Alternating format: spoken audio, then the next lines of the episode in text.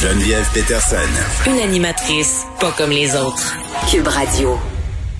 Les mesures euh, annoncées dans les écoles euh, plus tôt cette semaine entrent en vigueur aujourd'hui, comme on le disait. Est-ce qu'on fait de notre mieux pour aider nos enfants en ce moment? Puis en même temps, euh, je pense que on a des, décisions pardon délicates à prendre. On marche sur la corde raide. Il faut prendre des décisions de santé publique euh, en ne sacrifiant pas trop la santé euh, mentale de nos enfants. Je parle de tout ça avec euh, Camille Bouchard, qui est psychologue et auteur du rapport Un Québec fou de ses enfants. Monsieur Bouchard, bonjour. Oui, bonjour, Mme Peterson. Bon, euh, un des trucs qui nous inquiète depuis le début de cette pandémie, et je pense euh, encore euh, davantage en ce moment, puisque ça se poursuit, puisqu'on a des nouvelles mesures et des élèves en secondaire 3, 4 qui seront à la maison en alternance, c'est la situation des jeunes en milieu vulnérable. C'est eux qu'on risque de perdre, là, M. Bouchard. C'est eux qu'on risque de perdre depuis le début de la pandémie. de fait, on, on risque de les perdre continuellement parce que c'est une population qui demande un suivi, un accompagnement très particulier, euh, qui ont des besoins particuliers euh, et pour lesquels euh, on n'a jamais suffisamment de ressources. Mais là, on a un effort vraiment très, très, très, très spécifique à faire. je sais que le gouvernement a avancé quelques nouveaux millions là, durant les dernières semaines, mais je, n'ai pas d'indication très claire de comment ces millions-là vont atterrir sur le terrain quels seront les, projets particuliers qu'on mettra en marche pour soutenir ces jeunes? Euh, je m'en inquiète un petit peu plus euh, euh, encore parce que il y aura quand même la moitié du temps où ces jeunes se retrouveront dans leur famille. souvent des familles qui sont à court de moyens, qui, qui sont sous-scolarisées ou qui sont nouvellement immigrées, qui connaissent mal la langue. Enfin, vous voyez un peu, le portrait. Et, et là, je me dis, il y a un effort euh, vraiment formidable à faire pour qu'on puisse y arriver. Euh, moi, j'avais suggéré euh, il y a quelques deux mois, peut-être trois, qu'on puisse engager des agents de liaison entre les écoles et les familles en question. On les connaît, hein. c'est pas. Oui, les institutions savent exactement quelles familles sont dans le besoin. C'est ce que vous voulez dire. Oh, oui, oui, les institutions le savent très bien. Et euh, il pourrait y avoir une approche très sympathique là, de soutien euh, à l'enfant à travers euh, une communication régulière avec les parents qui les mettent au courant des défis que, que l'enfant a à relever, des, des, formes de soutien, de support qu'on peut proposer à l'enfant, aux parents, des conseils très pratiques aussi peut-être d'aménagement des horaires, d'aménagement de, de, de l'environnement de l'enfant. moi, j'ai toujours prétendu que un verre de lait puis euh, un bon Joe Louis, ça faisait l'affaire des fois. Là, tu sais. Euh, euh, un geste posé au bon moment, un geste d'encouragement, et auprès des parents aussi qui ou bien sont inquiets, ou bien sont indifférents, ou bien sont traumatisés par le fait que l'école, ça a toujours été un une espèce de calvaire pour eux, étant enfants puis étant parents. puis euh, on s'était déjà euh, parlé ensemble, Monsieur Bouchard, de la méfiance aussi que certains parents entretiennent envers euh, les institutions et ses représentants pour plein de raisons qui, qui sont légitimes parfois. Là.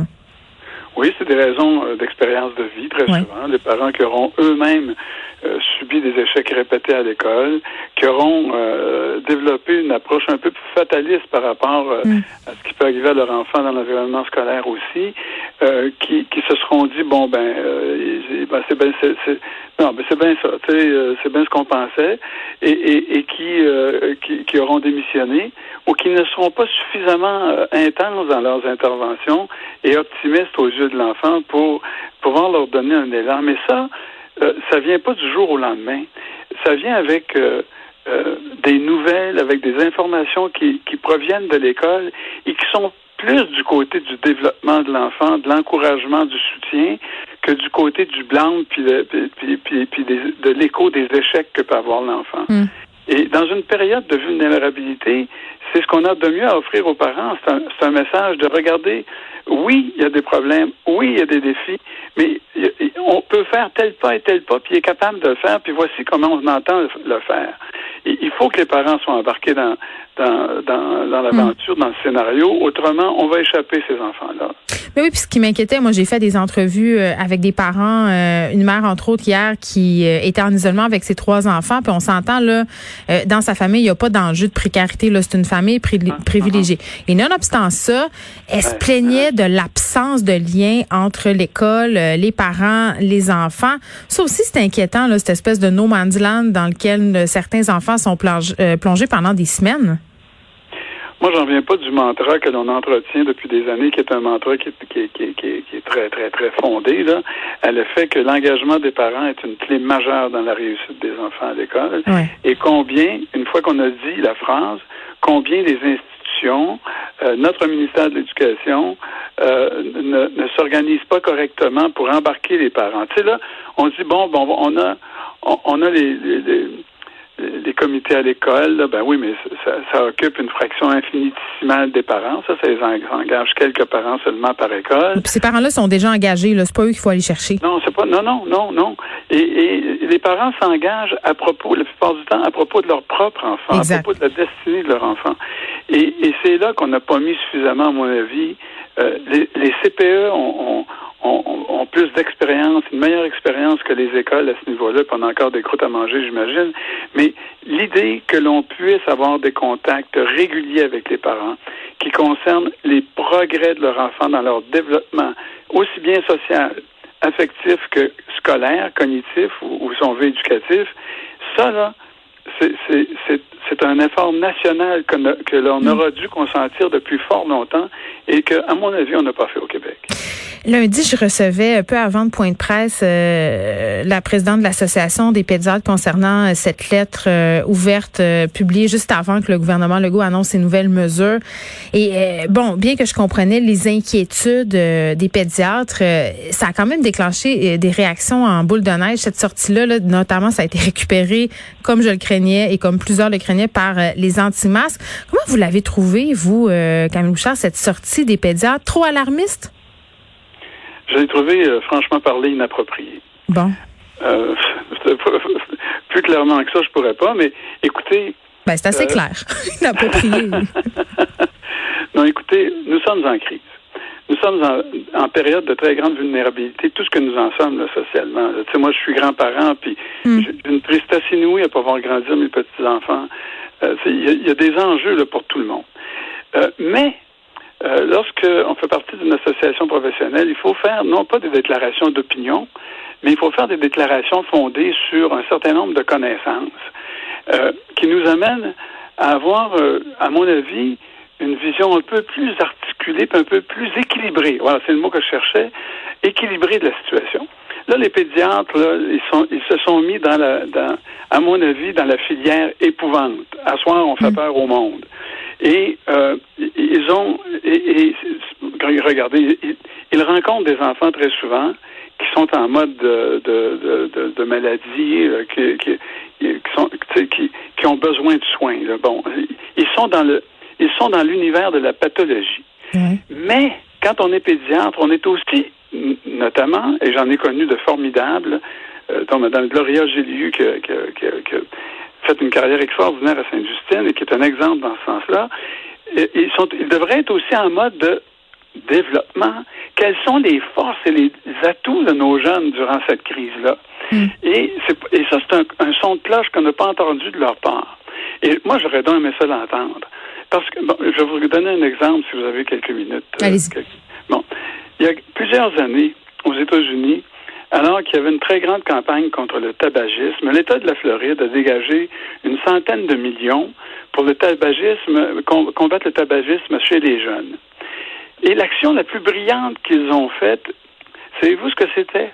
Ils ont pris des dizaines de millions, puis ils ont dit à des, à des jeunes, des associations de jeunes, vous allez nous créer une campagne publicitaire pour convaincre nos jeunes d'arrêter de fumer.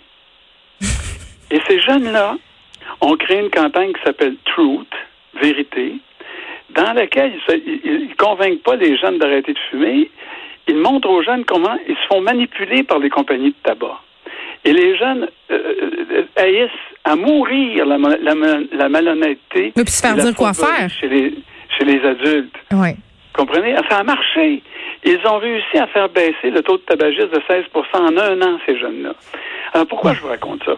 Moi, je pense que le gouvernement, puis là, je ne suis pas en train de péter des nuages, je viens de vous fournir un, exemple, une illustration que ça marche.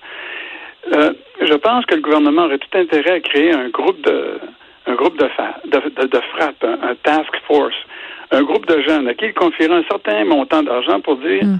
vous allez faire en sorte que nos jeunes là, euh, forment euh, une phalange euh, de combat très forte contre la COVID-19 dans ce contexte de crise qu'on connaît. On veut que vous soyez du côté de la solution.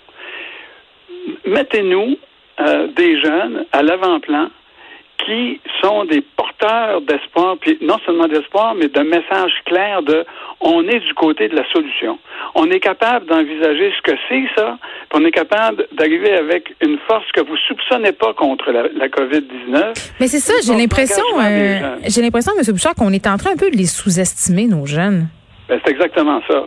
là, on les voit seulement du côté de la pathologie puis de la fragilité.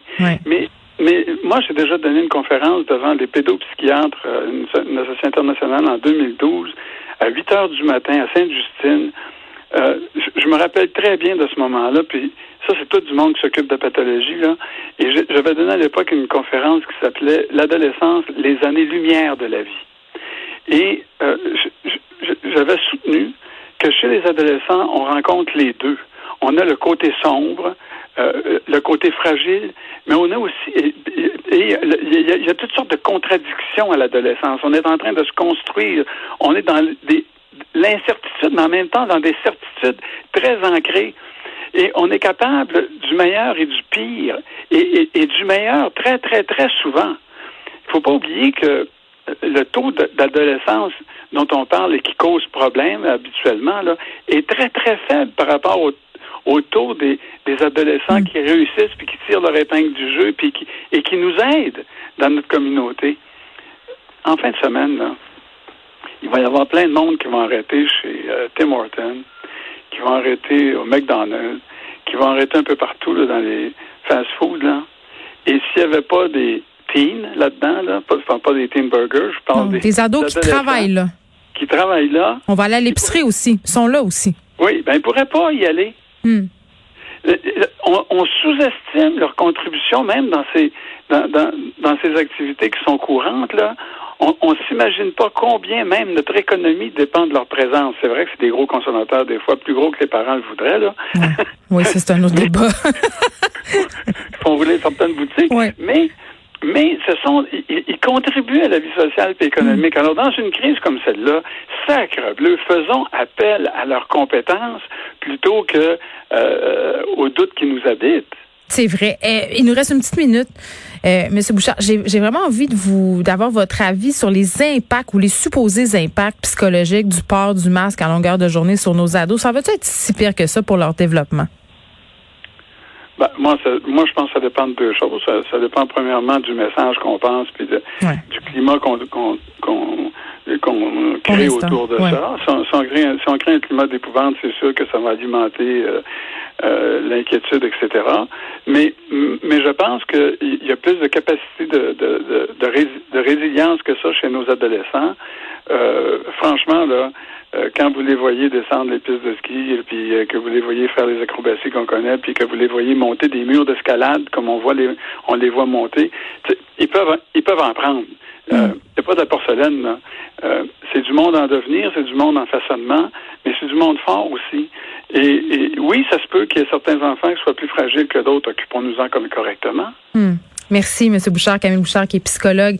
Euh, puis je trouve ça tellement intéressant euh, de se dire qu'à un moment donné, c'est vrai qu'il faut arrêter de les sous-estimer, nos jeunes, et faut qu'ils fassent partie de la solution. Et comme je le disais en début de semaine, euh, puis M. Bouchard confirme un peu cette intuition-là que j'avais, à un moment donné, la réaction qu'on va avoir euh, comme parents et aussi comme société, là, les enseignants, les enseignantes, le personnel de l'école, puis je pense qu'ils le font très bien là, par rapport à ces nouvelles mesures sanitaires-là, ça va être tributaire de comment nos adolescents vont gérer ce petit bout. Tu sais, on parle de la petite là, tu sais, ce 28 jours, euh, peut-être qu'il va être extensionné à plus, mais vraiment, euh, je pense qu'il faut se forcer tous et toutes collectivement pour avoir une attitude constructive, je dirais pas positive, je veux pas être jovialiste non plus là.